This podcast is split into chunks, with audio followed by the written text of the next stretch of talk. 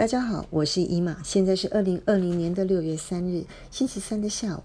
今天我想跟大家分享的是六十加的人生当下建议要开始做的事情。第一个就是定期的捐血。为什么要定期捐血呢？因为啊，健康的血非常的珍贵，有也只有健康的人呢才能捐血。怎么说呢？哦，我们的捐血中心是非常挑剔的哦。捐血的人呢，不仅呢需要达到一般的健康的标准，他还会测你的血红素。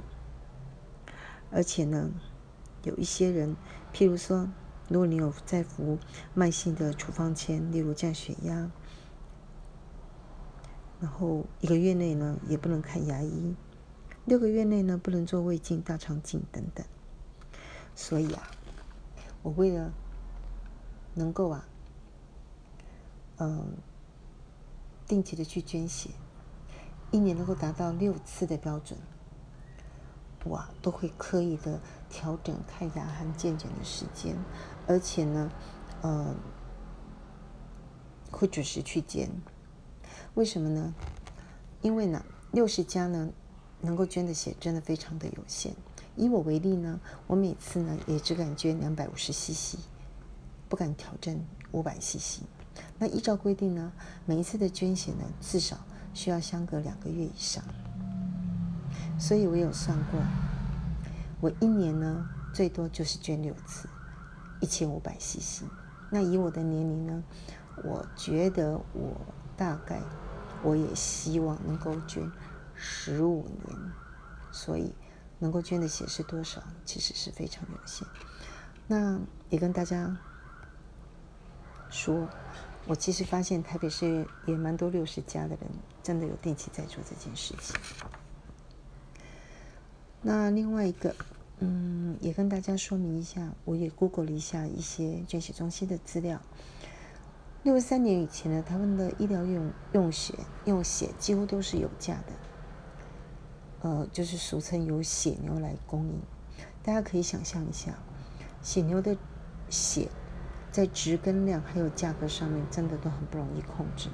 对于需要输血的病患来讲呢，是呃又增加了另外一个风险。在六十三年四月十九号的时候呢，呃，台湾红十字会台湾分会会长蔡培火在他的倡导下呢，成立了台湾的。嗯，捐血中心经过了长时间的努力跟多次的更名，那我们现在呢，全台已经有六个捐血中心。那台湾呢，也逐步的进入了无偿捐血的时代。那我觉得，嗯，捐血真的是一个非常棒的良性循环。怎么说呢？对于需要血的人来讲，嗯。我觉得这是一个很大的功德，毕竟救人一命胜造七级浮屠。再说，谁说的准呢？谁不会生病呢？套一句话，Nothing happen，你用不到当然是最好的。当你需要的时候，你知道有人有血能够即刻救援，这样的良性循环真好。